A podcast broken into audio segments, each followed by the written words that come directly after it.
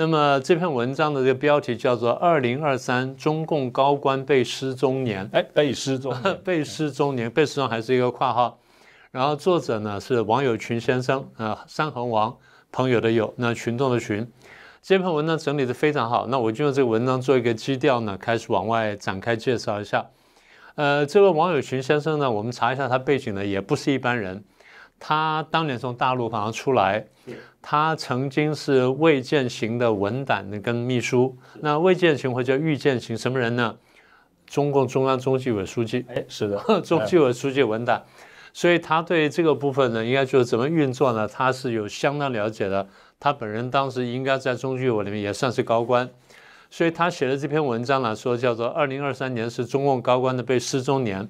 我看了整理一份名单呢，当然过去我也看过，我们自己也有整理，不过他的好像 更更详尽一点点。所以以他的为基础呢，我们介绍一下。他提出的名单呢，就是光是就前面那一部分呢，就二十几个人。当然，最有名就刚刚你你说了一个外交部长秦刚，也有国防部长这个李尚福，那这两个是这个最引人注目的。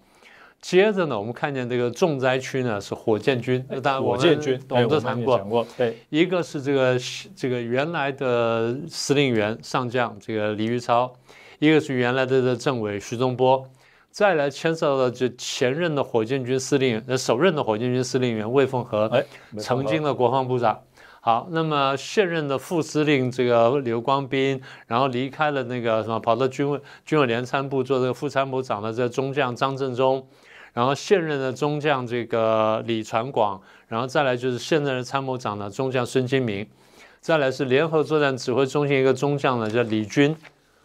还没完呢，还没完，还没完，哎，是是。然后在火箭军干过参谋长的少将的张军祥，干过火箭军装备部部长的少将吕红。然后干过火箭军装备部副部长的少将的李同建，这样数数哈，就是你把呃